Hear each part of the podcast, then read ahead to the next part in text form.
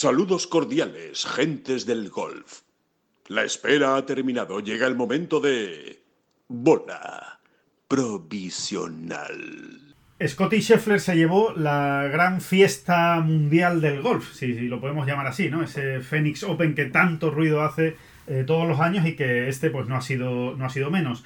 Top 10 para John Ram, otro top 10 eh, para John Ram, aunque es verdad que queda quizá el regusto ahí de que no, no, estuvo realmente para ganar en toda la, en toda la semana.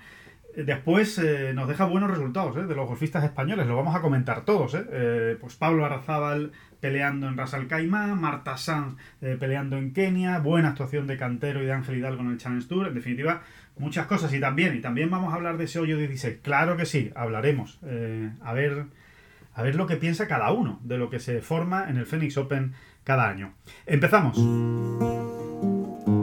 Que no son las flechas la culpa del indio, que no son las flechas la culpa del indio. Si hay viento, si llueve, no influye en el swing, no importa si es marzo, noviembre o abril. La culpa del indio, la culpa del indio culpa es del indio. La culpa es del indio. Hola, ¿qué tal? Muy buenas, saludos a todos y bienvenidos a esta bola provisional de 14 de febrero. David Durán, muy buenas, ¿qué tal? ¿Cómo estás?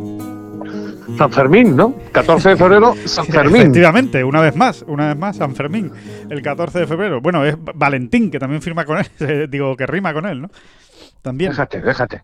No, que te escuchaba, te escuchaba, te escuchaba muy atento eh, eh, te entiendo perfectamente, además, porque es que a mí me hubiesen salido, yo creo que las mismas palabras, pero ¿cómo somos, eh? ¿Cómo somos con esto de queda el regusto amargo de, que yo no estuvo para ganar en ningún momento? Eh, bueno, al, final es una manera también de, bueno, o, más que nada es el reflejo de, del poderío y la grandeza de este jugador, ¿no? Sí, de su propia exigencia, además.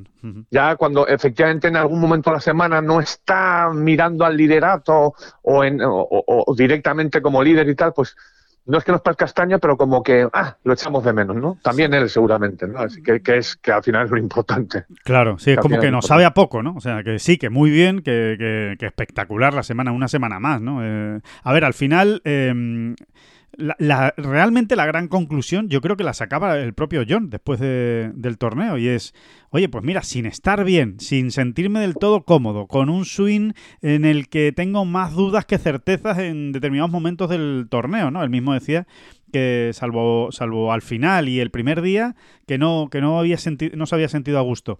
Bueno, pues si con todo esto me da para ser décimo, el día que realmente me encuentre cómodo y, y, a gusto, pues, eh, pues solo, solo, puede, solo puede ser algo realmente bueno. Es decir, vamos a ver una versión brutal, ¿no? De, John, entiendo yo, ¿no? Totalmente, totalmente. Yo creo que, que bueno, es más que nada, es más que nadie conoce sus sensaciones, ¿no? Y, bueno, y, no es la primera vez que dice que a pesar de los buenos resultados que ya ha cosechado, ¿no? que es segundo puesto en el Sentry y el tercero en el Farmers, eh, básicamente, y bueno, y que es que no ha salido prácticamente del top ten, ¿no? Sí. Em, bueno, pues no termina de sentirse completamente cómodo en el campo, ¿no? Y yo, sinceramente, creo que se, que se está refiriendo esta semana, sobre todo, a, los hueches, ¿no? Realmente mm, le hemos visto, porque es que desde el tío ha estado mm, muy en su mejor versión digamos, ¿no? Eh, muy poderoso y, bastante certero, ¿no? Sí, sí, cogiendo muchas calles, eh, sí, sí, poniéndola en juego la mayoría de las veces, sí, hombre, ha fallado algún drive, pero, por ejemplo, no ha cometido ningún error grave desde el tee, ninguno. Ninguno, ¿no? Sí, ninguno de estos que digas tú, vaya el lío gordo en el que se ha metido. Claro, o que se haya ido al agua, o que haya acabado en una zona a, a, 30 metros a la derecha o a la izquierda de la calle. La verdad es que no, incluso las calles que ha fallado no ha sido por, por mucho, ¿no? No, no, no, efectivamente. Y, ha tenido, en este campo ha tenido muchos, muchas veces el, el wedge en las sí, ¿no? Sí, sí. Y, muchas de esas veces desde el, desde, el, fairway, vamos, desde el centro de la calle, como quien dice, ¿no? Y, realmente mm, creo que se refiere a eso, ¿no? Porque lo hemos visto otras veces en, John, ¿no? Eh, eh, es quizá la parcela de su juego donde algo más irregular es, ¿no? eh, es difícil ver a John muy mal desde el tee cuatro días, es, es mm, muy difícil también incluso eh, verle absolutamente negado en los greens todos los días. Sí.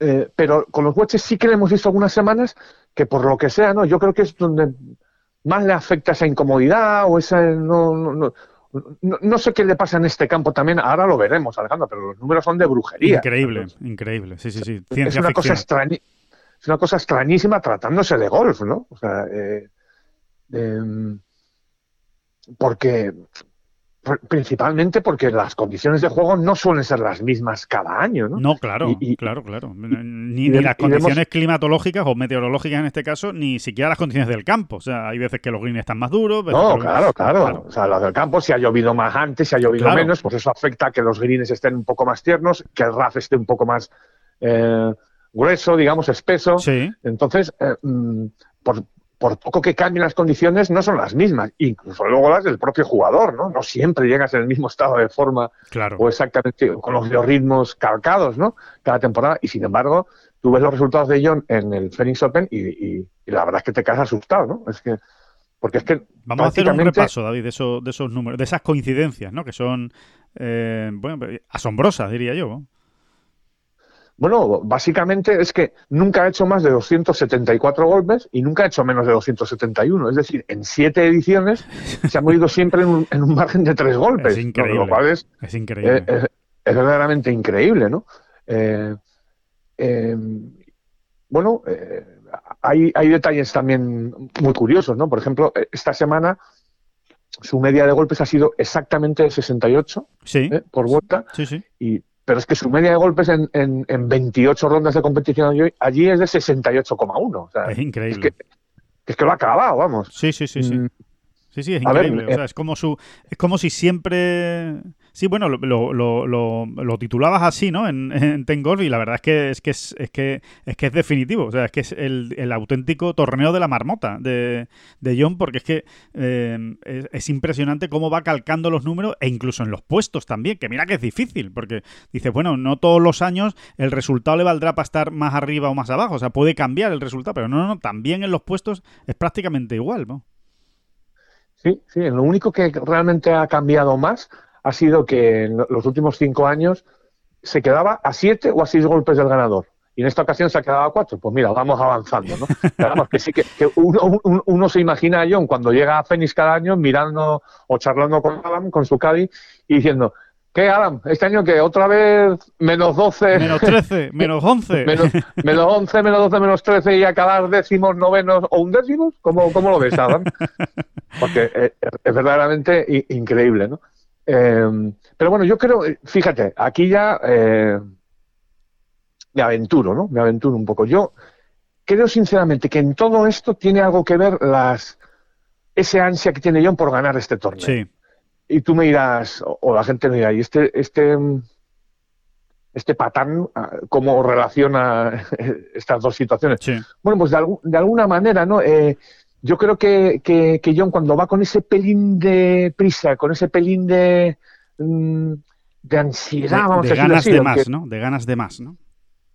Sí, eh, eh, como que quizá, eh, lo comentábamos ayer Alejandro, como que quizá en este campo siempre hay algún momento, o varios mo- momentos, mejor dicho, durante la semana, en los que trata de hacer un poquito más de la cuenta, o trata, o se sale un poco de la estrategia, en el sentido de atacar ciertas banderas Sí, mm, mm, que a lo mejor eh, no, no debe atacar, ¿no? Eh, Me refiero también, me estoy refiriendo ahora sobre todo en los pares 5, ¿no? sí, Eh, no siempre, ¿no? No siempre ir a por la bandera de segundo tiro es lo que te va a acercar más al verde, ¿no? De hecho, muchas veces eh, te puede alejar, ¿no? sí, sí, sí, sí. En fin, son matices, pero conociendo a John un poco, quizá pueda estar por ahí también un poco la clave, o sea, porque es que, vamos a ver, tú miras sus números y evidentemente eh, John a este Stadium Course del TPC Scottsdale le tiene cogida la medida. Vamos a ver, es que Lo es juega que muy bien. Eso es Lo indiscutible. juega bien, es un campo que, que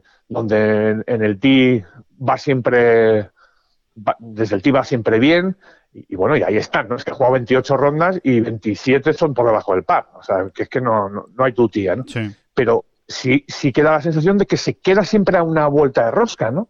Para de verdad estar luchando por el triunfo, ¿no?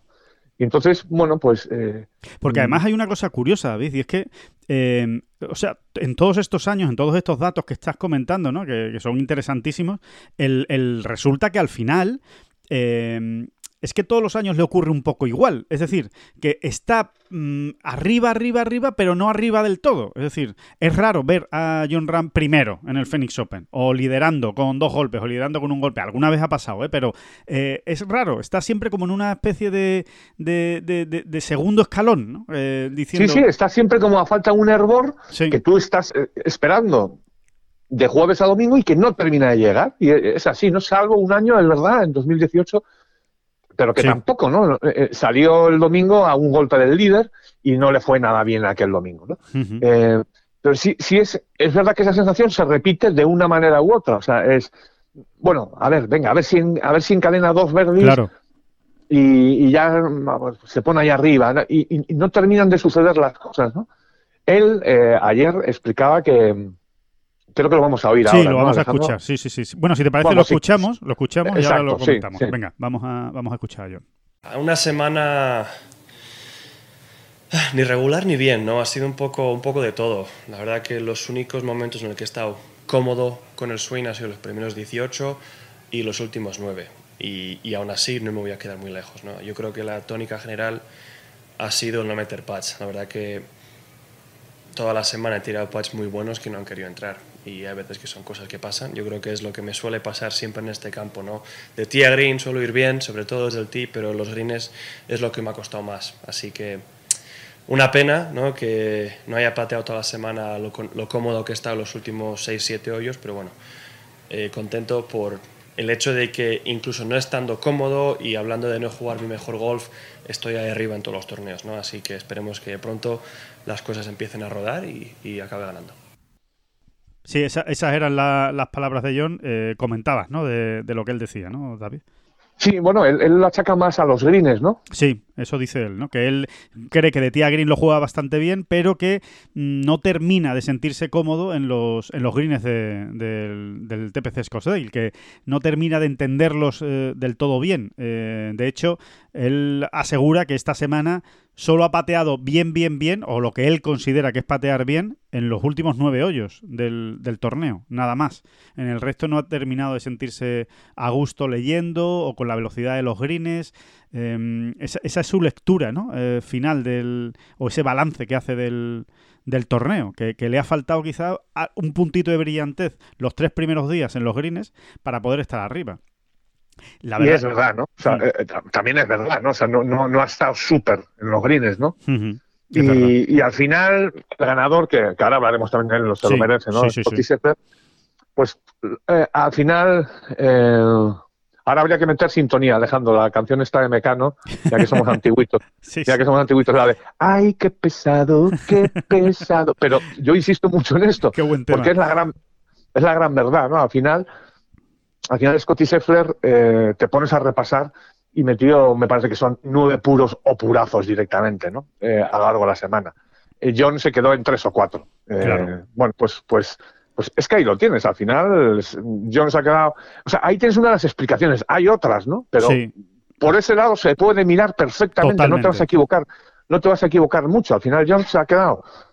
Se quedó ayer a cuatro golpes del desempate y resulta que miras a los dos que lo jugaron y aunque Candray es verdad que el domingo no estuvo no, no especialmente matador como es él. Sí, sí, sí. Matador como es él en los greens, pero te pones a repasar y sobre todo Scottie Scheffler, pues en- en este en esta parcela estuvo mu- mucho más oportuno, ¿no? Sí. Que- Enchufó mucho al final, sobre todo, ¿no? Los segundos nueve que, que- que apretó y, y que realmente es donde se metió en el, en el desempate. Hay otra clave, David, eh, que igual son cuentas demasiado sencillas o muy fáciles, pero, pero sinceramente cuando uno estudia todo el torneo de John, pues al final hay que fijarse también en eso, ¿no? Que son los pares 5 los dos primeros días, ¿no? Jueves y viernes, ¿no? Al final, eh, John se queda a cuatro golpes del desempate y el parcial mm, en los pares 5 de los dos primeros días es más uno. Simplemente con que hubiera sido tres menos, que no es ninguna locura, en esos pares 5 que se llega de dos, em, Sí. pues, pues ya hubiera estado metido en el, en el, en el desempate, ¿no? De hecho, en el fin de semana hace seis menos en los par Es otro, es otro enfoque, otro enfoque perfectamente posible, ¿no? Claro que sí. Eh, las estadísticas están para eso, ¿no? Las puedes mirar desde muchos ángulos, o los números, digamos, los registros. Por ejemplo, a mí hay un registro que de entrada eh, tiene su punto engañoso, ¿no? O sea, al final John fue el, mejor, el tercer mejor jugador del torneo en greens en regulación, ¿no? Y dices, eh, claro. Pues, eh, lo, que desde luego avala que de tía Green estuvo enorme. Sin embargo, es verdad mm, que no le vimos dejarlas cerca con los wedges. No solo dejarlas cerca, sino que incluso se metía en líos, ¿no? En el sentido de, de, estar pateando mm. desde zonas donde te pueden caer los tres pads, en esos greens además que están rapidísimos, eh, perfectamente, ¿no? Eh, yo estoy convencido de que al final, a la hora de rascar de verdad, John esto lo sabe, ¿no? O sea, él, él, ha hecho esa lectura seguro. Yo creo que él, tiene claro que esta semana, cuando él habla de no estar cómodo con, absolutamente cómodo con el swing, eh, se está refiriendo, porque lo hemos visto otras semanas, ¿no? Sí y, hemos visto lo contrario, John funcionando muy bien con los wedges y entonces es que es imparable, es que es imparable. Claro, porque, se va dejando muchas opciones, de 3, de 4, de 2 metros, de metro y medio, eh, la, deja muy cerca y sin embargo es verdad que esta semana no, no ha terminado de dejar, eh, bueno, de hecho es que no ha dejado ninguna bola muy cerca. O sea, no lo recuerdo. Igual alguna ha dejado y, pido perdón. Por, pero desde luego, la sensación que yo tengo no es la de haber dejado alguna bola de estas dadas, que tú dices, ya está, eh, el, el verde hecho. No, eh, mínimo pues, pues se ha dejado su, su pad de dos metros, casi dos metros, metro y medio, eh, quitando algún par cinco, ¿no? Que, evidentemente ha pateado de dos o, tal, ¿no? O sea que es eso, no, no, no ha terminado de ser realmente certero, ¿no? En los tiros a green con los palos cortos, ¿no? Sí, y es así. Y este tipo de jugadores, todos, ¿eh? todos, y más a estos niveles donde ya pegadores son casi todos, ¿no? O por lo menos que pegan muy duro, ¿no? Pero una vez más volvemos a, sacarlo a colación, ¿no? O sea, Dustin son de verdad da el salto eh, y se convierte en, un, en todo un, gran número uno del mundo cuando empieza a ser eh, un killer desde esas distancias, ¿no? Desde 100 metritos, 90 metritos, 110, 105, 85, cuando, cuando realmente él empieza a ser ahí, y bueno, iba a decir infalible, ¿no? Infalible desde luego no, pero eso, un killer, Demoledor, eh, es, cuando, es cuando él realmente eh, eh, le saca, saca a todo el mundo de la lucha por el número uno, ¿no? Como, como ha ocurrido tantas semanas y tanto tiempo, ¿no? Y, y, cuando John yo creo que encuentra esa consistencia y como este tío no, no, no, va, a parar, no, va a parar, pues, pues este es el margen de mejora, ¿no? Yo creo que lo ha comentado en algún momento de la semana también Álvaro Viamonte, ¿no? Durante la retransmisión de Movistar y yo estoy totalmente de acuerdo, ¿no? es quizá eh, la parcela de su juego donde, donde más consistencia puede ganar o, más puede mejorar. Sí, donde aún tiene más margen de mejora, ¿no? El, eh, John, ¿no? Y, y, además él lo sabe, sí que él lo sabe, que, es lo más importante, ¿no? John sabe que, que ahí está gran parte de, de su mejoría o de, de, para ser todavía mejor, ¿eh? Estamos hablando, claro, de, de la excelencia Oye, ¿cómo, excelencia. ¿Cómo nos hemos acordado de Javier Angulo, eh? totalmente, sobre totalmente. Todo el, sobre todo el jueves y el viernes. Ponemos en antecedentes. Javier Angulo es un lector oyente de Ten Golf y, bueno, y, preguntaba, ¿no? Explicaba, o, él daba su parecer, ¿no? En, en, los días previos al, torneo en Memphis, uy, en Memphis. Llevo toda la semana escribiendo Memphis y luego tengo que corregir.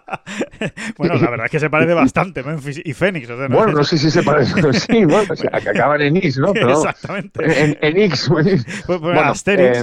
Eh, que nos decía este. Eh, este lector oyente que, que, él tenía la sensación de que yo no terminaba de exprimir los padres 5 y bueno, realmente pusimos sobre la mesa algunos números que demostraban más bien lo contrario. ¿no? y sin embargo, este jueves y este viernes eh, pasaba por los pares 5 eh, en Arizona sin hacer ni un solo verde. ¿no? La realidad que es muy caprichosa, sí, sí, sí, totalmente. Y ya, y ya decíamos, ya le hemos gafado, ya le hemos gafado a, a, John con, el, con, las estadísticas ¿no? de los pares 5. Bueno, pues en este sentido también seguro que nos está pasando con los wedges. ¿eh? O sea, estamos tan encima de John, estamos tan pendientes, estamos tan emocionados cuando le vemos en mitad de la calle, a 90 metros del green, eh, eh, tan expectantes, diría yo, más que, emocionados. Claro, que siempre queremos que la deje al lado. ¿no? Exactamente. Y luego al, final, pues, eh, si lo ves con. O sea, si te alejas un poco, ¿no? Y, lo ves ahí con un plan un poco más cenital, ¿no? O sea, si permites que tus ojos vean el bosque y no solo el árbol que tiene delante, ¿no? Pues probablemente mm, estemos hablando de unos números muy normales, ¿no? Pero eh, yo sí creo que es, que es hablando, claro, siempre hablando de, de, Del número uno del mundo.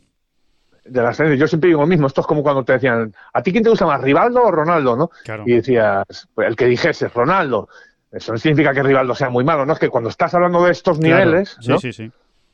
Eh, Sí, da la sensación mucho. de que sí, da la sensación de que estás diciendo que es malo con los wedges y no, no, no, no, es que eso no tiene nada que ver. Eh, lo que estamos diciendo es que eh, seguramente por ahí tiene el mayor margen de mejora para ser todavía mejor de lo que es. O sea, no, no es que sea malo, ni mucho menos. Si no, no quedaría décimo en los torneos. O sea, eso, eso es evidente. Ni, ni, ni sería el número uno del mundo, ni estaría en el, en el top ten semana tras semana, que es una auténtica Y barbaridad. porque, y, por- y- y porque sabemos, ¿no? Y porque yo nos lo ha contado. Y porque no solo no, no es que lo haya contado, sino que me refiero en público, ¿sabes? Sí, Incluso sí, en rueda de prensa, ¿no? Y porque además sabemos que cuando él está estrenando material, por ejemplo, eh, siempre tiene un poquito más, no de problemas, pero sí que siempre le echa un poquito más de tiempo, digamos, a los wedges, ¿no? Por ejemplo, ¿no? Sí, sí, sí. Eh, o es el palo al que, para decirlo de otra manera, es el palo al que más le cuesta adaptarse, ¿no? Cuando lo, cuando lo ha cambiado, ¿no? Sí. Digamos, ¿no? Sí, sí, sí. Eh, tú a, a- a- a John le das un paraguas y, y te hace 250 metros del tee con, con un paraguas. Totalmente. hablando, hablando mal y pronto, ¿no? Eh, quiero decir que se adaptan. No, tiene- no es un jugador que tenga muchos problemas para adaptarse a una nueva maderas. bola, a, una- las maderas, incluso los hierros, pero los wedges siempre como que. Esto pasa mucho, ¿no? Porque los wedges es un palo tan personal, digamos, ¿no? Muy de O sea, feeling, ¿no? Sí, que, que pasa mucho a muchos jugadores, pero a John también, ¿no? A John también. Bueno, eh, pues nada, que, que- que dicho eso y analizado ese décimo puesto de, John Ram, pues eh, nada, que, que suma y sigue ¿eh? el muchacho, que sigue evidentemente como número uno del mundo, de eso no hay ninguna duda. Es más, ha aumentado la diferencia con Morikawa, ya está en más de un punto y esta semana pues veremos una nueva batalla por ese número uno del mundo en el Genesis Invitational, en Los Ángeles, en Riviera, torneazo, ¿no? Torneo espectacular, uno de los primeros grandes torneos de la temporada, ¿no? Eh, en, en, en Riviera por- porque van a estar pues prácticamente todos los, los mejores jugadores del mundo, ¿no? Así que ahí, ahí lo veremos. Eh, querías hablar, David, de Scotty Scheffler también, ¿no? Porque yo creo que, el, que, que lo merece, ¿no? O sea, eh, en el sentido de que yo creo que nadie dudaba que esto iba a llegar antes o después y, y que incluso diría, ¿no? Eh, como te he leído también, que, que ha llegado incluso un poco más tarde de lo que se esperaba, a pesar de lo joven que es todavía Scheffler, ¿no? Sí, es, es joven y tampoco ha jugado tantos torneos, pero, pero al final eh, a mí se me estaba haciendo larga la espera. ¿Qué quieres que te diga, Sí. no? Porque, pero por, por lo que él demuestra en el campo, ¿no? Me parece un jugador tan afilado tantas semanas al año que y dices, ¿y este cómo lo ha conseguido ganar? Es esas cosas que tiene el golf, ¿no? Sí, totalmente, sí, sí. Y Además se había puesto para ganar, ¿eh? pero no había terminado de rematar. Sí, y, además, y, y- y- y- como que en este deporte además se te puede hacer bola, ¿no? Se te, se te Sí. hace bola ahí, se te, se te cae en el esófago la bolita de Y no pan pasa, y, no pasa. y- no pasa, ¿no? Y, y- y- y cada vez que pasa, y según pasa el tiempo, más se va complicando el asunto. Y bueno, también se demostró ayer, ¿no? Y tuvo un par de metro y medio para ganar el torneo en el hoyo 72 y, y todavía tuvo que ir al desempate, ¿no? Sí. De hecho, yo sinceramente pensé, ahí pensé que iba, que iba a perder ¿eh? el, el- el torneo, porque, bueno, no por nada, sino Yo también, pri- primero, yo claro, también. claro, se le escapa ese pad a un, un tío que lleva tanto tiempo, eh, pues eso, buscando la victoria, la primera victoria, ¿no? El abrir la lata. Y encima jugándotela con Candlay, que no es precisamente eh, un jugador que te lo ponga fácil. Pues eh, la verdad es que, que lo pensé, dije, bueno, pues ya está, esto al final lo va a ganar Canley, pero oye, se realizó muy bien Scheffler y metió un pad espectacular en el, en el tercer hoyo de playoff y también hizo una gran recuperación en el segundo, ¿eh? que todo hay que decirlo. Eh, él recuperaba después de, de Canley, Canley le había dejado muy cerca para salvar el par y él tenía una recuperación complicada desde la parte izquierda del green. Una vez más, eh, utilizando el, el enfoque Ryder Cup, pues ahí está, ¿no? Eh, eh, si es difícil entrar en un equipo europeo, yo diría que es mucho más difícil entrar en un equipo Sí. americano de, de Ryder Cup, porque la competencia es superior, ni más ni menos. O sea, hay siempre más jugadores excelentes que aspiran a, a lo mismo, ¿no? Totalmente hay de más, acuerdo. hay más. No hay más que mirar el, el- El ranking el- mundial. el ranking mundial, vamos. Eh, dicho lo cual, resulta que Scotty Scheffler juega una Ryder, juega su primera Ryder hace unos meses, eh, entra como elección del capitán y, sin haber ganado nunca, ¿no? Exacto. Eh, eh, ¿qué, qué, es lo que ven en ese jugador, ¿no? ¿Qué es lo que sus compañeros y el mundillo ven en ese jugador, ¿no? Como para, como para jugártela con él, ¿no? Eh, también es, probablemente es, un, es, una cuestión de estados de forma, él es, supongo que estaba muy bien en ese momento, porque ahora mismo no me acuerdo, sinceramente, eh, pero vamos, entiendo que sí, ¿no? Eh, pero que no es tan sencillo, o sea, eh, meterte en un equipo americano No, sin no, no. victoria en, en el último año y medio, en los últimos dos años, eh, uf, es que yo diría que es casi imposible. ¿eh? Sí, sí, sí, es muy, es muy complicado. De hecho, vamos, que, que hubo su parte polémica, ¿no? Porque había muchos que pensaban que, que, por ejemplo, tenía que ir Billy Horschel, ¿no? Que, que había hecho buenos Por torneos ejemplo. en las últimas en la última semana y era más veterano. O sea, que, que obviamente... Y le sale, y le sale redonda la historia a Steve Stricker, ¿no? Sí. Porque luego eh, Scotty Scheffler gana a John Ram en los individuales, ¿no? O sea, es- digamos que es el único jugador que, que consigue batir al número uno del mundo, ¿no? Sí, en la Ryder Cup. en esa semana. Y además le gana bien. Es verdad que John no tuvo su día, que el domingo de Ryder, es decir, que no tampoco se enfrentó a Scotty Scheffler Sí. a- a- a- a- al, al mejor John Ram, pero bueno, le ganó con autoridad, ¿eh? Sí, sí, sí, totalmente. Hay que recordar también que ya le ganó también a, a John en el, en el match play, ¿no? El campeonato del mundo eh, match play ya, ya le ganó en el uno contra uno, en match play, ¿no? O sea que eh, sí, es un, es un jugador que es un jugador que lo tiene todo. Si es que realmente Scheffler lo tiene todo. Eh, es, eh, es muy largo, le pega muy bien desde el tee, los hierros es muy agresivo, va a bandera, hace mucho verdi, con el pad es absolutamente de rachas, tiene muy buen juego corto, en fin, es que realmente lo tiene todo para, para estar ahí, para estar donde, donde está. Por cierto, David, una curiosidad, se convierte en el jugador número 114 que accede al menos durante una semana al top 10 mundial. Se ha metido noveno con la victoria en Phoenix y, y ya tenemos a 114 jugadores que han, que han pasado por o que han estado alguna vez entre los 10 mejores del mundo. Deberían, que, deberían quedar a cenar todos los años, ¿verdad? a pedirnos la lista a Ten Golf, ¿eh? Oye, ¿cuántos van? Y, y quedar a cenar todos los años, ¿no? La, la cena de los... Los 114, ¿no? De los top 10 Ah, que- mundiales, ¿no? Al final, vaya club, ¿no? Vaya club, ¿no? Llegar a ser top 10 mundial en golf en, pues eso, en 40 años, eh, como que lo han conseguido solo 114, ¿no? Claro, Concretamente, que, que ¿no? son muy pocos, son muy pocos y son muy buenos todos los que están ahí. O sea, no, no hay ninguno que haya entrado en el top 10 mundial que diga, ¿y este cómo habrá entrado en el top 10 mundial? No, no, no, son todos buenísimos, ¿no? Y, y bueno, y, y Hay hay- una cosa que llama también la atención y, y que se puede resumir en, en la reacción de Scotty Scheffler cuando gana ayer, ¿no? Sí, O sea, no es la reacción de un jugador que estuviese ya sufriendo o desesperado, ¿no? Eh, por conseguir esa primera victoria, ¿no? Y eso es algo que, que se ve mucho en Scheffler en el campo, ¿no? O sea, ni se vuelve loco cuando, cuando mete un pa de 15 metros o cuando la deja muy cerca para Eagle, ni, ni tampoco eh, se desespera ni llora demasiado los errores, sí, ¿no? sí, sí, es verdad. Tiene buena actitud. Sí, en ese sentido, como luego es tan bueno además, pues es, un, por ejemplo, un rival en match play terrorífico, ¿no? Ter- terrible, ¿no? Sí. Porque Y- nunca y- vuelve y- la cara, ¿no? Nunca vuelve la cara No. en, los, en, en- en los, en los torneos, ¿no? Mira, eh, es, un, es un jugador, eh, eh, al hilo de lo que estabas comentando, ¿no? Que decía, bueno, no sé si Scheffler eh, llegó a- en un gran estado de forma a la Ryder. Evidentemente bien tenía que llegar porque si no, no lo habrían elegido, ¿no? Pero ¿hasta qué punto era muy bueno su estado de forma? Bueno, pues yo te diría que echando un vistazo a sus resultados el año pasado, a mí realmente lo que más me llama la atención es su buen despliegue, lo, bien que estuvo Scheffler en las grandes citas, eh, en los torneos importantes, porque, eh, bueno, aparte de, ese match play que hemos comentado, ¿no? que, eliminó a, a John Ram y que acabó segundo, eh, llegó hasta la final del match play, después en el Master de Augusta quedó decimoctavo, que bueno, sin ser un gran resultado, no es ni mucho menos malo, un top 20, pero después en el PGA Championship queda octavo, en el US Open queda séptimo y en el British Open queda octavo. O sea, tres top ten en, en los grandes y un décimo octavo puesto como peor resultado en el Master de Augusta. O sea que, que, que- que es un jugador que se ha dejado ver en las citas más grandes muy arriba.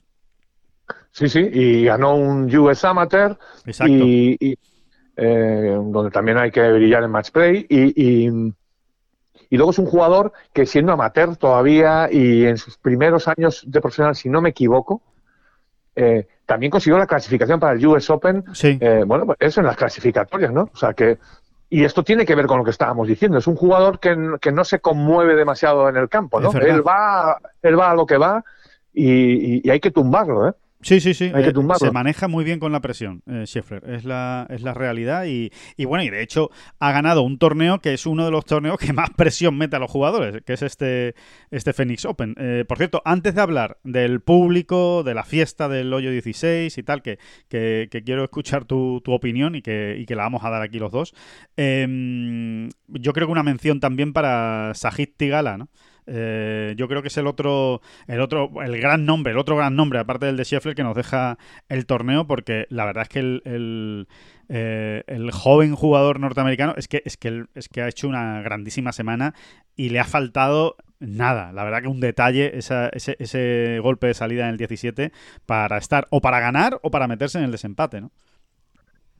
Da rabia por él, ¿no? Porque no era un mal golpe, además. Exacto. Eh, eh, Mala suerte. es que ese golpe, eh, yo creo que sale la bola exactamente como él lo ha pensado que, como él ha pensado el golpe, como lo ha diseñado, y luego pega un bote espantoso, ¿no? O sea, yo, to- yo todavía no termino de, de entender qué pasó, ¿no? Sí, sí, sí, sí, Eh, totalmente. Cogió ahí una pendiente hacia la izquierda que, que- que la llevó directa al agua cuando el camino de esa bola era el centro de green, vamos, por, por cómo lo había tirado. ¿no? Sí, es, es el primer bote, el primer gran bote que pega la bola, que, Sí. que- que la desplaza demasiado hacia la izquierda. Bueno, pues eso es golf, ¿no? Pilló, pilló ahí una, un- una laderita, una montañita, Sí. justo fue a dar ahí, y, y- y una bola que precisamente estaba cogiendo ya la curva hacia la derecha, eh, eh, de repente violentamente eh, gira hacia la izquierda, ¿no? Y, ya sí, ya coge la pendiente, sigue, sigue, sigue y al agua, ¿no? Sí, pierde ahí el torneo realmente. eh, y, y yo te diría, te diría, sin, bueno, sin, sin pasarnos de exigentes tampoco, ¿no? sí. Pero tengo ya muchas ganas de verla la semana que viene, porque está, está, eh, va a estar en, lo- en Los Ángeles, Sí. va a estar en Riviera, En el Génesis, y- sí. Y vamos a ver, ¿no? Porque, porque es, son, es- son pruebas que, que de verdad nos muestran eh, o, o pueden mostrarnos de qué tipo de jugador estamos hablando, ¿no? Después de su primer gran, de su primera grandísima semana en el PGA Sí. Tour, donde ha sido protagonista de jueves a domingo, donde realmente está luchando y de qué manera por la victoria hasta el hoyo 70 y, bueno, hasta el hoyo 72, porque si acaba con Berlín el 18, Exacto, hubiera, se se, mete, hubiera se mete metido. en el desempate. Sí, sí. Eh, vamos a ver cómo digiere, vamos a ver cómo digiere. sí. Eh, Además mostrando y- muy buena personalidad, ¿eh? Eh, David, en el campo. O sea, muy una actitud... eh, a mí me sorprendió mucho, ¿eh? La, la personalidad con la que jugó en el último partido, no- un domingo. Sí, Sí, porque no terminamos de conocerles todavía, ¿verdad? Eh, Claro. Es verdad que de él siempre se ha hablado que, bueno, ¿te te acuerdas, no? Como, eh, creo que fue Alejandro el Rey. Sí, ¿no? En- Alejandro del Rey, en un podcast, eh, precisamente, en, un- en una bola provisional de, de estas de pandemia, eh, que estuvimos hablando largo con él, pues le preguntamos que cuál era el jugador eh, actual en, en el- en la liga universitaria, eso fue en 2020, eh, que más le había impresionado ¿no? a, a Alex del Rey. Y él dijo Sajid Tigala. Y no sé si fue él o lo he leído yo en otro lado, eh, quien decía que, bueno, aparte de destacar sus capacidades como golfista, bueno, puramente técnicas, digamos, Sí, mm, lo bien amoblada que tiene la cabeza, lo, lo normal que es, en fin, eh, que es de estos jugadores, mm, eso, ¿no? Muy equilibrados, ¿no? sí, Yo, si te soy sincero, el sábado pensé que se había acabado eh, la aventura de Totalmente. saliendo del partido estelar el sábado.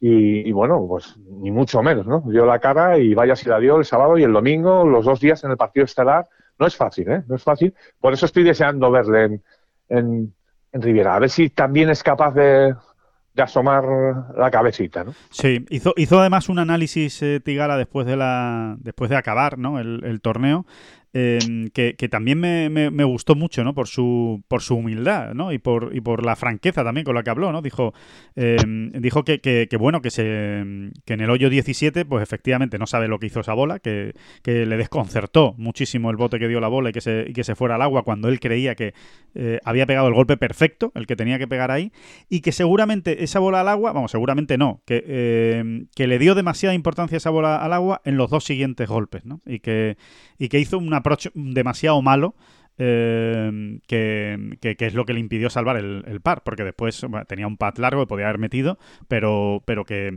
a pesar de irse al agua en el 17, podía haber salvado el par con un, con un buen approach y, y sobre todo él se achaca ese mal approach, ¿no? Ese mal approach en el que decía que, que acusaba lo que había pasado, ¿no? Eh, con el drive y que, y que esas son cosas que tiene que mejorar, ¿no? Que, que mentalmente tenía que haberse rehecho y haberse dado cuenta que todavía está con todas las opciones del mundo para, para ganar el torneo, a pesar de haber sido el agua. Esa, ¿no? esa es la cuestión, ¿no? Que de repente, en, en el barullo del momento, o sea, y en, en la tensión del momento, de repente pierdes el pierdes la La noción, ¿no? De dónde estás, ¿no? En el torneo. ¿no? exactamente la, la orientación. Dices, bueno, me he ido al agua, esto se ha acabado. Y, dices, y realmente, salvando el paraíso, tenía el desempate en la mano. ¿no? Claro. O sea, te- simplemente tenía que hacer un par en el 18, ¿no? Así es. Eh, sí, pues es- y es verdad, es verdad que cuando esa bola se va al agua es la primera vez en toda la semana, y se le ha visto mucho en la televisión, sí. que donde realmente se le ve, eh, bueno, pues muy, muy, muy frustrado, ¿no? Como, como para no estarlo, claro. Pero Sí, sí, pero se le ve, ¿no? Se le ve incluso con la cabeza baja, ¿no? Como diciendo, madre, ¿y esto por qué me ha tenido que pasar a mí? Y, y- y sí, sí, además que se le ve con cara de se me ha ido el torneo aquí, cuando realmente todavía no se le había ido, ¿no? Pero bueno, eso, eso evidentemente pues lo tendrá que ir eh, puliendo, ¿no? Desde luego ha demostrado un, un poderío que, como tú dices, David, dan ganas de verlo esta semana, ¿no? A ver cómo, a ver si lo confirma en el, en el Génesis en un escenario brutal, ¿no? Eh, eh, sí, a ver, yo te diría, yo, yo te diría, te vamos a quitar presión, Sajid, tranquilo, tranquilo que te vamos a quitar presión de los demás. No, yo te diría que si, que si realmente no consigue brillar ¿no? en Los Ángeles, en un torneo donde ya, si, si Fénix era la bomba, este ya, ¿para Sí. qué hablar? Porque es que está todo el top ten mundial, si no me equivoco, vamos. sí, Eh, eh, yo diría que si no se le ve brillar, pues tampoco nadie se va a escandalizar. Diría que es hasta normal, pero que sin embargo, si se le ve, claro. eh, si, de- si de nuevo sigue ahí en la pelea metido y, y le vemos por arriba, sí es para tomarlo en consideración. Decir, oye, realmente estamos ante un tipo, bueno, pues eso, que a lo mejor va a estar luchando por meterse en el equipo de la red Exactamente. en En, en Roma, ¿no? eso, Sí, sí, sí. para la próxima Para la próxima Cup, ¿no? Ryder. Sí, sí, sí, sí. Bueno, que tenemos a otro Uno bicho. más, ¿no? Tenemos a Uno otro más. bicho, exacto. Tenemos a otro bicho que, que- que- que llega, ¿no? Al, al golf norteamericano y, y con ganas de, de hacer mucho ruido, ¿no? Así que, bueno, pues ya, ya, ya veremos, ya, ya iremos contando de Tigala. Por cierto, hablando de ruido, eh, David, em, yo diría que ha habido, hay como división de opiniones, ¿no? En, el, en el mundo del golf, por lo que uno puede más o menos pulsar, que, que ya decimos que siempre lo decimos aquí, ¿eh? es una parte muy reducida, ¿no? El mundo de las redes sociales, de Twitter, de Instagram, al final es como una foto, ¿no? Una fotografía de una parte determinada de los aficionados al golf. Hay muchos más, ¿no? De los que se ven en las redes sociales, por suerte. Y, y- y, sin embargo, ahí, que es el único sitio donde uno puede pulsar, ¿no? Eh, o, o ver más o menos cómo, cómo opina la gente, hay eh, una enorme división de opiniones acerca de lo que de la fiesta que se vive todos los años en el Phoenix Open y exacta y concretamente de lo que ocurrió en el hoyo 16 con los hoyos en uno de mm, Carlos Ortiz y de Sam Ryder. ¿no? Sam Ryder hizo hoyo en uno el sábado, Carlos Ortiz repitió el domingo y bueno, estoy convencido que todos los que están escuchando este podcast, o el 95%, han visto las imágenes, ¿no? lo que ocurría, ¿no? la celebración del público absolutamente eh, extraordinaria, eh, brutal, eh, pues eh, regando de cerveza al green y tirando las latas que después tenían que, que recoger. ¿no? Bueno, pues hay como división de opiniones. Hay, hay gente que dice que ole, que eso es la fiesta, que eso es eh, la gente se lo pasa bien y que eso es bueno para el golf, que, que- que el público que no se ha acercado nunca a este deporte pueda ver que puede ser algo muy divertido y en el que la gente se lo pasa muy bien. Y hay otros que piensan pues que, que esto es excesivo y que, y que daña más la imagen del golf que realmente beneficiarla, ¿no? Entonces, eh, bueno, quería... ¿Tú quería cómo lo ves? A que- ver, empieza tú, empieza tú. Yo, yo, tengo, yo, lo, yo lo veo mucho más bien que mal. Eh, creo que mm, me parece realmente un torneo icónico que se ha ganado esa, esa, eh, esa etiqueta o esa señal, eh, precisamente por cómo se vive en el hoyo 16 el, el golf. A mí me parece muy bueno. Yo creo que, que el que la gente desde fuera vea que se lo puede pasar muy bien en un torneo de golf, creo que nunca puede ser malo. Ahora bien, ahora bien, yo lo único que realmente me parece que, es un poco cafre es el tema de lanzar las latas con todos los jugadores, todos los voluntarios, con los árbitros, cuando están eh, en el, en el tee o están en el green. O sea, porque es que, sinceramente, creo que en algún momento le pueden dar a uno en la cabeza y las botellas no van vacías. Eh, algunas sí, pero la mayoría no, eh, porque se ve al caer al suelo, ¿no? Quitando eso, quitando el que el lanzamiento de las botellas me parece un poco eh, salvaje porque le pueden dar a alguien en la cabeza, a mí me parece extraordinario que, que se viva de esa manera el golf y de una manera tan festiva, la verdad al final no te mojado mucho. O sea, sí que se viva festivo, pero que no tienen botellas. ¿Cómo? Yo creo que, eh, a ver, yo, creo que, tiren, que tiren botellas, pero no, a, pero no a, donde están los jugadores. A mí no me importa. Pero a la cabeza de los jugadores. efectivamente, a mí no me importa que tiren, que tiren botellas. Sinceramente, no me importa, no me importa. No me, parece como, un, como una celebración espontánea, divertida. Eh, es con un hoyo en uno, es decir, no va a pasar todos los años, no va a pasar siempre, eh, no es después de un verdi, no es después de un buen tiro, no, es después de un hoyo en uno, que son cosas que pasan pocas veces, ¿no? aunque este año hayan pasado dos veces. con lo cual, pero, pero eso sí, es que, es que me da la sensación de que mm, algún año pueden darle a alguien en la cabeza. O sea, no sé si con el descontrol, ¿sabes? Y al final que, que, tengan más cuidado, más o menos. A mí no me importa que es del que tiren la, las botellas, pero no sé, me, da la sensación de que le pueden dar a un tío en la cabeza. Es lo único. Sí, a, ver, a mí lo que me parece es que no que a veces nos ponemos demasiado serios. Y yo, yo esto lo compararía al, típico niño eh, que hace una trastada, ¿no? La típica trastada divertida, la típica gamberrada, ¿no? En el colegio a lo mejor no llaman la atención, llaman a los padres, oiga que el niño ha traído una culebra y se la ha metido por el cuello a un compañero, en fin, estas trastadas de chiquillos. Entonces, los padres al final, ¿qué hacen? No, bueno, pues guardan las formas, digamos, ¿no? Le reconvienen al niño, a ver, eh, Pablito, que que esto no se hace, hombre, no traigas la culebra, ¿qué, haces tú con una culebra? Pero luego, cuando se meten en la habitación los padres, se mean de la risa, ¿no? Eh, pues, pues, pues, yo, pues yo lo, lo comparo un poco, ¿no? A veces yo creo que nos ponemos demasiado serios, ¿no? Pues sí, no, no es lo ideal, no es lo ideal, pero es que parece que, va, parece que ahora hay que eh, eh, elaborar un, un, pues no sé, como un... Un protocolo, ¿no? Un decálogo de, comportamiento en el hoyo 16 del típico Scottsdale, ¿no? Y, y bueno, yo creo que fue algo muy espontáneo, porque esto tampoco se había visto. De repente ha ocurrido este año, ¿no? la, costumbre era abuchear a los jugadores cuando lo hacen mal, que es como una, como una gracia, eh, meter mucha presión, eh, celebrar muchísimo pues los grandes golpes, en fin. Eh, pero esto, este, este, lanzamiento masivo, pues es como nuevo, ¿no? Bueno, pues ha ocurrido y, tampoco no lo debemos tomar tan en serio, ¿no? Yo creo que efectivamente a alguien el año que viene, pues eh, andará atento, ¿no? Por lo menos para, colgar unos cartelitos, ¿no? Eh, cuidado al lanzar las botellas Sí. Eh, no sé, en ese sentido yo creo, quizá tenga la moral yo un poco laxa, ¿no? Pero me parece que, algunos otros la tienen demasiado... somos demasiado serios a veces, ¿no? Nos ponemos como muy solemnes con, con cuestiones que, tampoco son para tanto, ¿no? Sí, sí, sí, sí, sí, totalmente. Y después, eh, bueno, yo sigo pensando que, creo que le hace más bien que mal al golf, eh, realmente, esas, esas imágenes, ¿no? Que, al final recorren todo el mundo y que es mucha gente joven, además, eh, pasándoselo muy bien en un, en un torneo de golf, ¿no? Y, disfrutando, o sea que... Y, luego hay, y luego hay momentos y momentos, ¿no? Por ejemplo, cuando lanzaron las botellas después de enchufar ese chipecito Justin Thomas, pues ahí ya es como para darse la vuelta a mirar a la y decir, venga, eh, ahí ya os habéis pasado graciosos. O sea, no, o sea, ya eso ya fueron 18 patanes. Usted ya es un patán. Claro. Usted ya es un patán.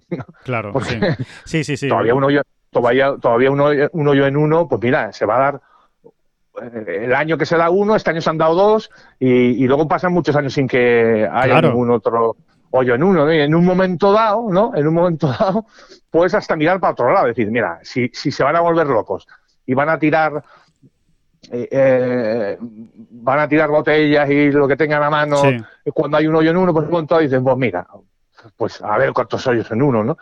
Pero claro, si ya vamos a empezar a tirar botellas cuando uno enchufa un pad de nueve metros, pues... pues sí, pues sobre todo que, que, va a ser complicado de limpiar todo eso, ritmo de juego, en fin, ya, ya se, se, complica la, la, actividad, ¿no? Exactamente, ¿no? Ya acabas llevando al niño, ya, ya deja de ser una trastada graciosa y acaba llevando al niño a un psicólogo, ¿no? Oye, oye, que se nos ha vuelto loco el chaval, que se nos ha vuelto loco, que ha visto que ha hecho gracia una vez y ya lo quiere hacer con todos, ¿eh? Eh, en cada momento. ¿no? Exactamente. Pues se, se, trata de eso, de reír la gracia lo justito para que nadie, para que los patanes no, no se crezcan. Exacto. Pero sin volverse locos, ¿no? Totalmente.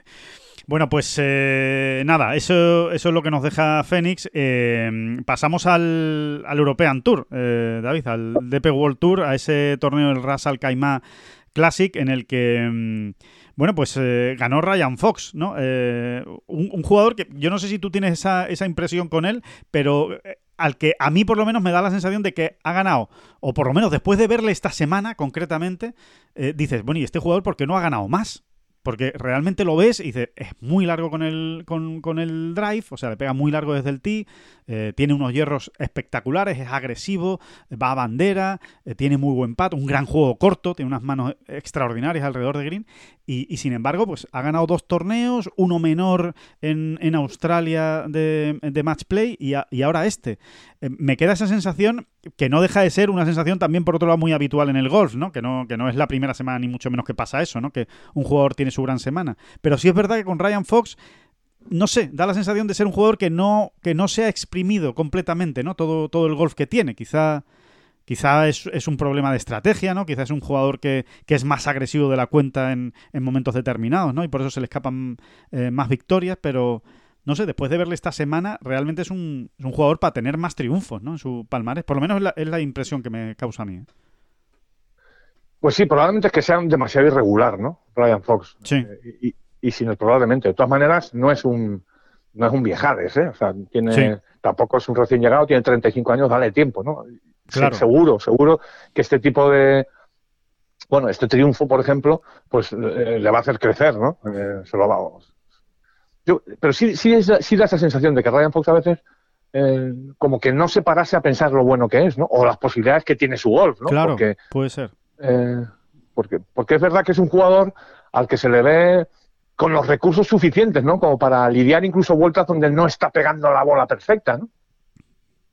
Y, y, y sí, sí, sí, yo, eh, podemos estar perfectamente de acuerdo, sí, sí, de, de que es un jugador que, que, te extraña, ¿no? Que no haya ganado, que no haya ganado más, ¿no? Ayer no lo pasó bien, ¿eh? Es no, verdad que ayer no, no. Eh, eh, también pueden ir por ahí los tiros, ¿no? No es un jugador que, que, que, le veas en, en, en, absoluto control. Es verdad que acabó arrasando, es verdad, ¿eh? es verdad. Sí, pero, pero, lo pasó mal, lo pasó mal. Uh -huh. Sí, le costó, ¿eh? Le co Hubo momentos donde realmente salía con mucha ventaja y parecía que la iba a perder, ¿no? Bueno, es que de hecho... A mí, a mí, es que me cae muy bien, a mí me cae muy bien Ryan Paul. La, sí. esa, esa, se me entienda, ¿eh? Se me entienda. Esa pinta un poco desaliñada que lleva siempre. es, es un...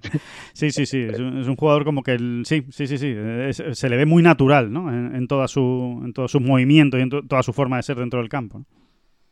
Sí, sí, es, es un más allá de su físico, que es, que es, que es un auténtico toro, es un tío al que te puedes encontrar en el del uno de cualquier campo un día que vas a jugar, ¿verdad? O sea, no, sí, sí, No, tienes. No, comiéndose no un tiene... bocadillo, comiéndose un bocadillo antes de, antes de pegarle en el del uno, ¿no? Sí, sí, no tiene pinta.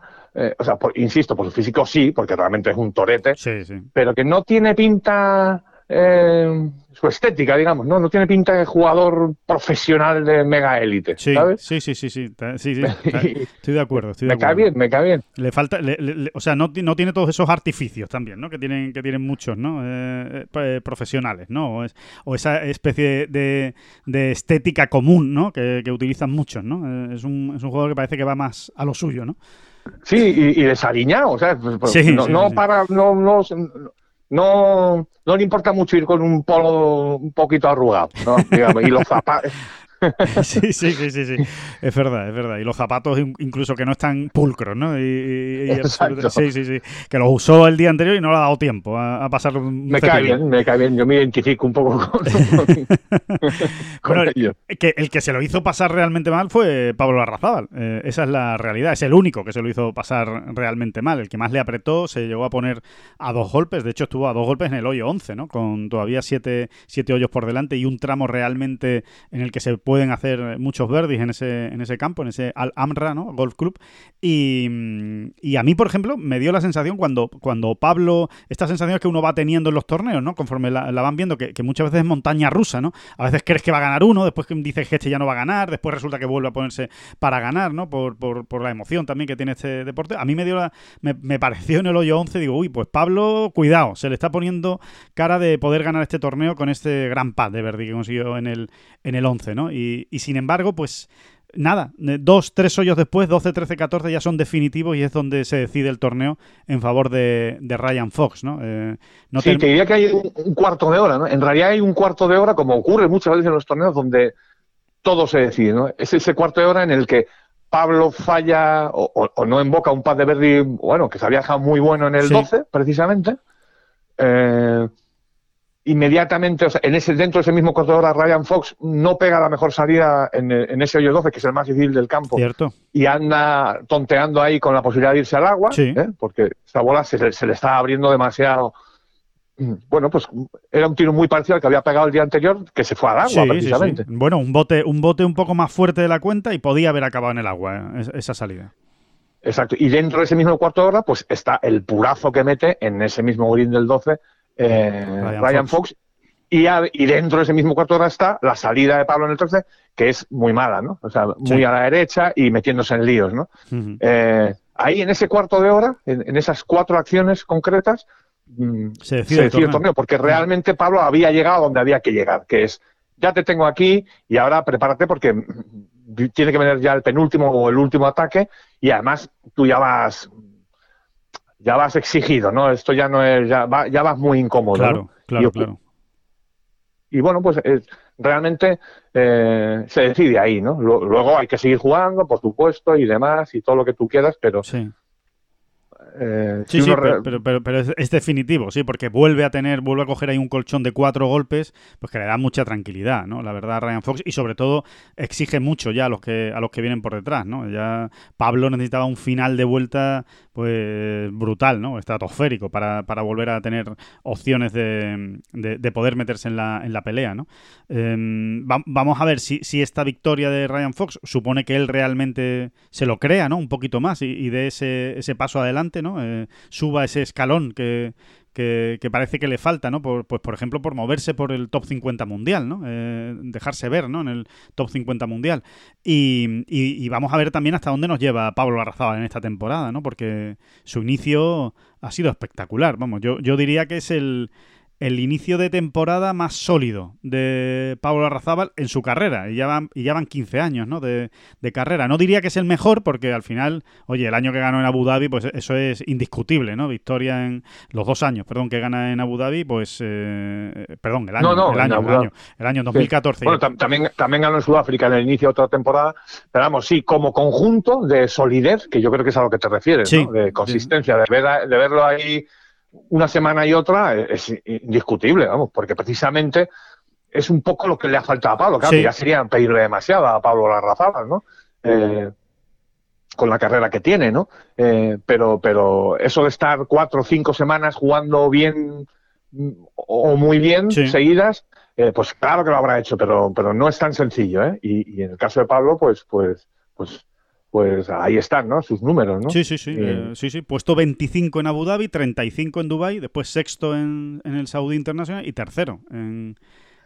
sí, y, más allá, fíjate, de, más allá, fíjate de, ese de ese 25 y ese 35, eh, como además estábamos allí, lo vivíamos de primera mano y era un poco las sensaciones que tenían ellos, en concreto Pablo y, Raúl, ¿no? Su eh, de que, bueno, pues eso, ¿no? lo hemos comentado también, ¿no? Raúl nos decía, si es que realmente tú te coges el juego, eh, vas golpe a golpe repasando todos los golpes de la semana y dices, si es que teníamos que haber estado ahí luchando por el triunfo, ¿no? Y bueno, eso, eso, es, eso es el golf también, ¿no? Al, final, eh, eh, resulta que nos, hemos tirado 20 minutos hablando de que si John Ran, los wedges y tal, y al final perdió un golpe con los dos, un golpe por ronda con los dos que, han jugado el desempate, ¿no? O sea, sí, no, tenemos que buscar explicaciones a todo y efectivamente las hay, ¿no? Pero eso es como mi madre, ¿no? Que mi madre me decía, pero eh, recuerdo estar viendo una final de los 100 metros eh, eh, olímpica y estas cosas que tienen las madres, ¿no? Sí. decía, pero ¿qué más da? Si llegan todos a la vez. Y decía, ah, pero no ha llegado una centésima o una, una centésima de segundo antes y es récord mundial y el otro no. Pero, pero bueno, al final son los dos igual de rápidos, ¿no? Y dice, pues mira, la verdad que sí. estas cosas de las madres tú Sí, sí, sí, que, es que no, tiene discusión, es que no tiene discusión. Sí, sí, son todos muy rápidos, sí, sí, sí, totalmente. ¿Qué más os da quien llegue primero, segundo, si llegan todos a la vez? Y dice, bueno, pues, pues también es verdad, ¿no?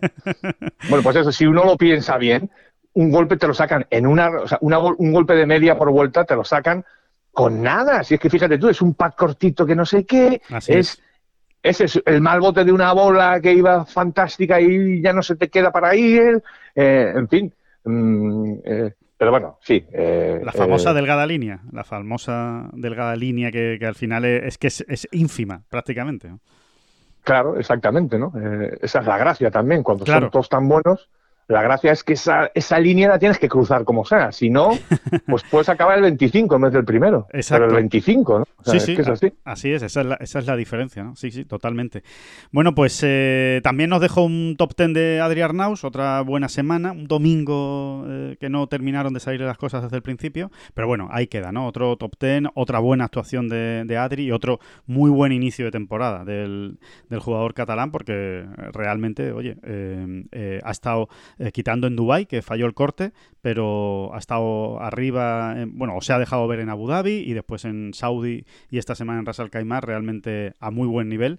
Y, nada, y con, Sí, hay un cambio en Adri, ¿eh? hay un cambio en Adri también en el mismo sentido, fíjate lo que te digo, ¿no? Porque Adri también tampoco es un prodigio de regularidad, ¿no? Es verdad. Y, y, luego con todo lo que sabemos, lo que nos contó él, ¿no? De esa pretemporada tan extraña, por bueno, el problema que tienen las muñecas, concretamente en una, ¿no? Sí, sí. Eh, bueno, que le ha retrasado mucho y que le, le lleva también un poco a veces con, con, eh, con la última marcha por meter, ¿no? Eh, sí. yo creo que a día de hoy ya no, ¿no? Pero yo creo que también es, es, muy interesante, ¿no? Este arranque de temporada de Adri.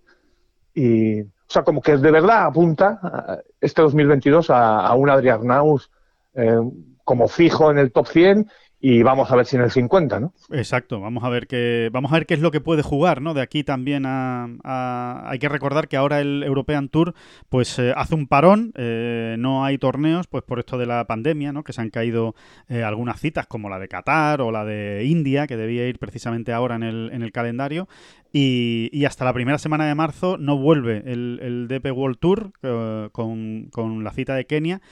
vamos a ver si, si Arnaus puede jugar en, en algún sitio, si puede jugar en algún torneo de, de, Asia o incluso en algún torneo de Estados Unidos, ¿no? Eh, si, si, le dan alguna, alguna invitación. Desde luego, seguro que intentarlo lo va a intentar, eh, pensando sobre todo en ese match play, ¿no? En, esos, en ese top 64. Ahora mismo está en el puesto 84, eh, Arnaus, del ranking mundial, y, por lo menos darse esa oportunidad. Si no, pues tranquilidad y a esperar sus tiempos, ¿no? Que, desde luego ha empezado bien y tampoco hay necesidad de, de correr, precisamente, ¿no? O de, o de hacer salvajadas en el calendario por, por, una, por una oportunidad ¿no? Eh, que, que, puede ocurrir. ¿no?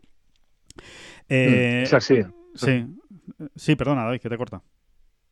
No, sí, sí, es así. Ahora entramos en una época de, calendario en el GP World Tour eh, complicada, ¿no? De esas una época en la que se nos va a hacer larga y en la que vamos a pensar mucho en eso de, venga, a ver si se unen ya estos dos circuitos. ¿eh?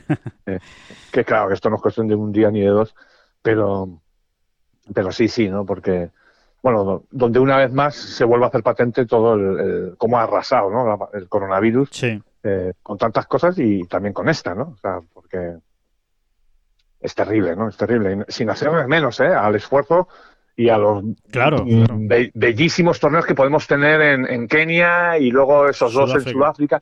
Pero bueno, que no dejan de ser todo cosa como un parches por aquí y por allá, eh, torneos nuevos que no sabes de dónde salen. Menores. Y pierdes un poco, eh, sí, menores de alguna manera, pierdes un poco referencias, ¿no? Y, sí, bueno. Eh, es, lo que hay. Sí, es lo que hay, ¿no? Hasta, hasta después del Masters, eh, digamos, no, no va a recuperar eh, un poco la velocidad de crucero, ¿no? El, European Tour, pero bueno, eh, ahí ha quedado también un inicio muy bueno, ¿no? De, temporada con los dos Rolex Series y la doble cita en Ras Al Khaimah.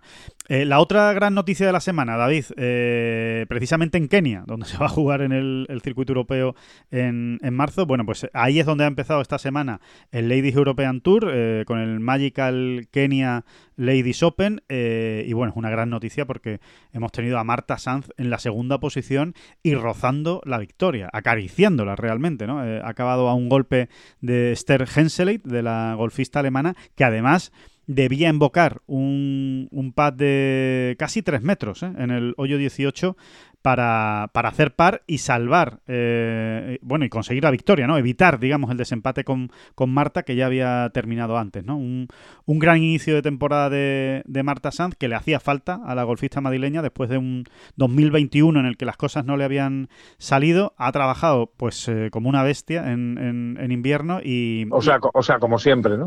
efectivamente, efectivamente, como siempre. Y, y, hombre, y la verdad es que esto, pues, le, le significa y supone un, buen empujón. Eh, hay que recordar que es el mejor resultado de Marta Sanz eh, en el Ladies European Tour, esta, esta segunda posición. Vamos a escuchar, si te parece, David, lo que decía y ahora, y ahora lo seguimos comentando. La verdad que he jugado una segunda vuelta estupenda, eh, tres verdis seguidos ahí y luego el parque salvado en el, en el 15.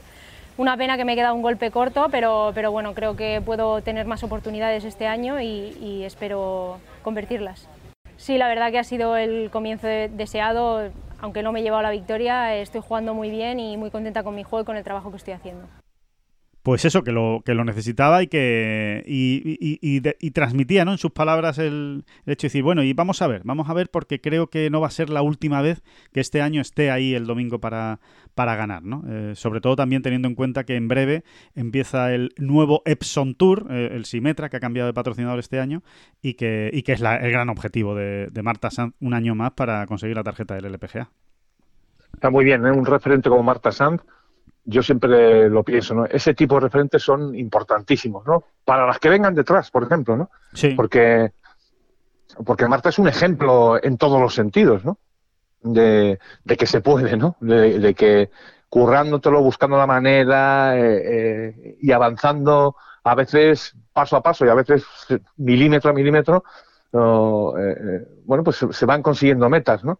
Te quiero decir que Marta Sanz no es el prototipo de jugadora que viene arrasando en, eh, de época amateur, totalmente. No, no, no, es una jugadora que se ha empeñado, se ha empeñado en ser, eh, bueno, en destacar, ¿no? En ser una una profesional de élite a todos los efectos y, y, con una larga carrera, ¿no? Y, también lo hemos hablado alguna vez, Alejandro, ¿eh? Y yo creo que es, eh, que es de esas jugadoras referentes que vienen muy bien. Sí, vienen muy bien como, como ejemplo ¿no? para las demás, como bien decías, para, para las jóvenes.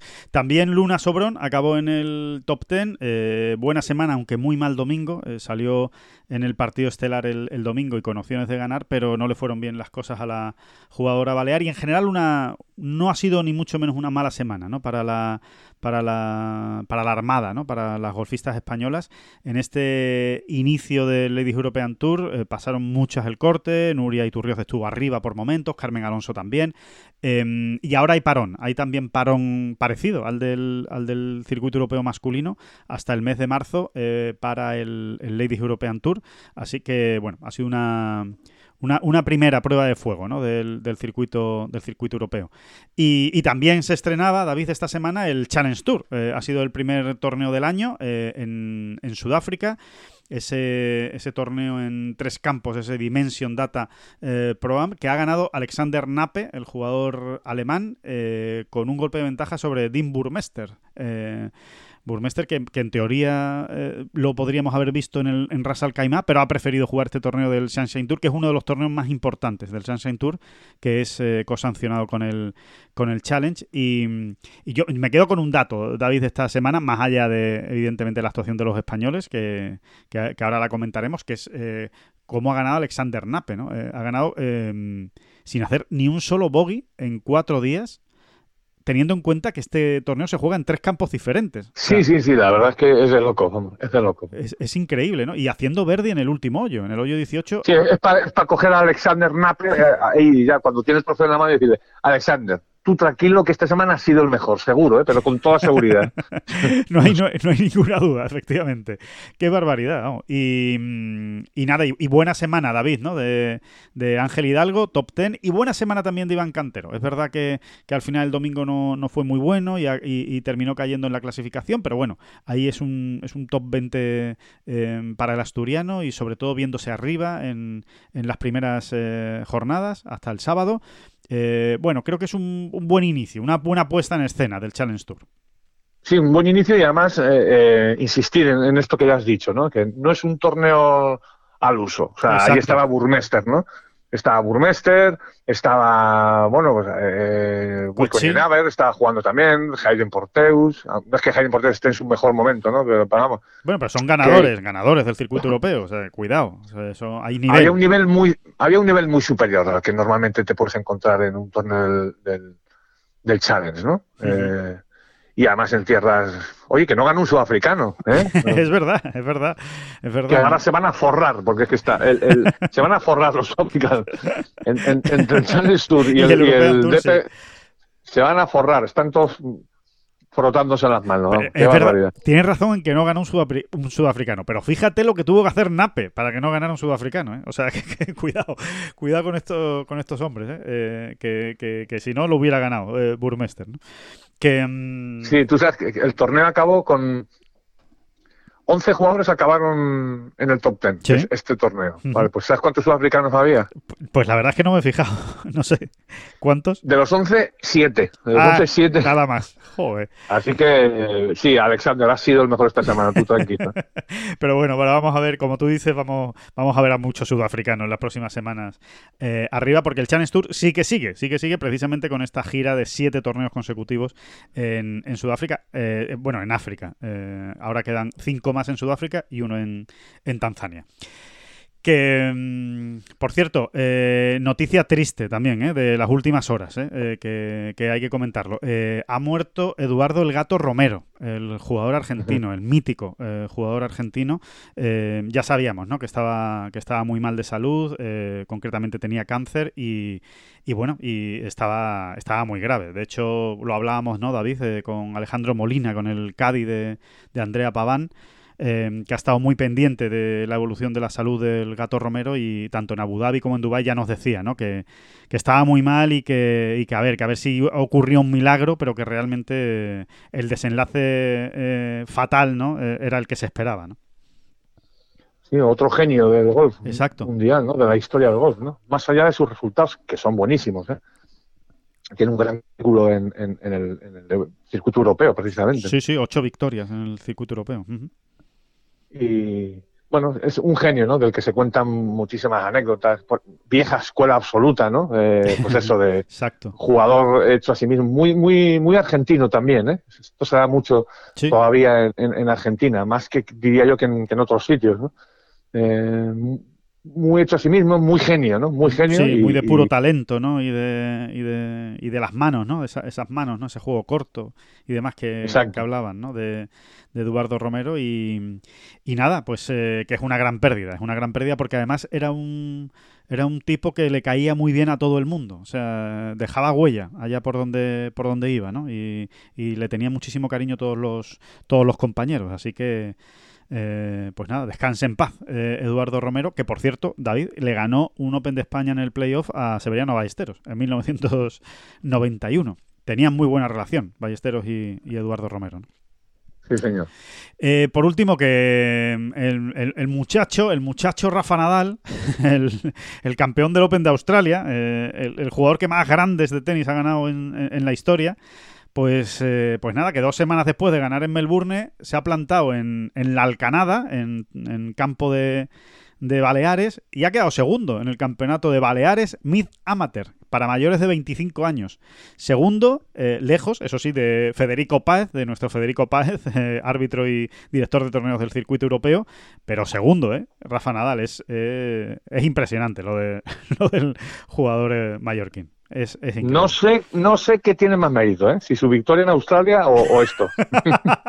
Hombre, yo lo tengo clarísimo, esto, pero, pero de lejos, vamos, pero de lejos. Esto de llegar a, llegar a un torneo y quedar segundo sin, sin dedicarte a esto, eh, eh, me parece impresionante, impresionante lo de, lo de Rafa Nadal. Pero bueno, Sí, sí, porque además estos no es como los torneos que jugamos tú y yo, ¿eh? estos son... no, no, eh, están los mejores. Hay que andar en los 70 y en los 60 si te descuidas para, para ganar. ¿eh? Sí, sí. Eh, Así que, 74 golpes hizo en la primera jornada. 74 golpes, vamos. Que... Rafa, anímate un poquito. eh, vamos a ver si puedes ganar Roland Garros.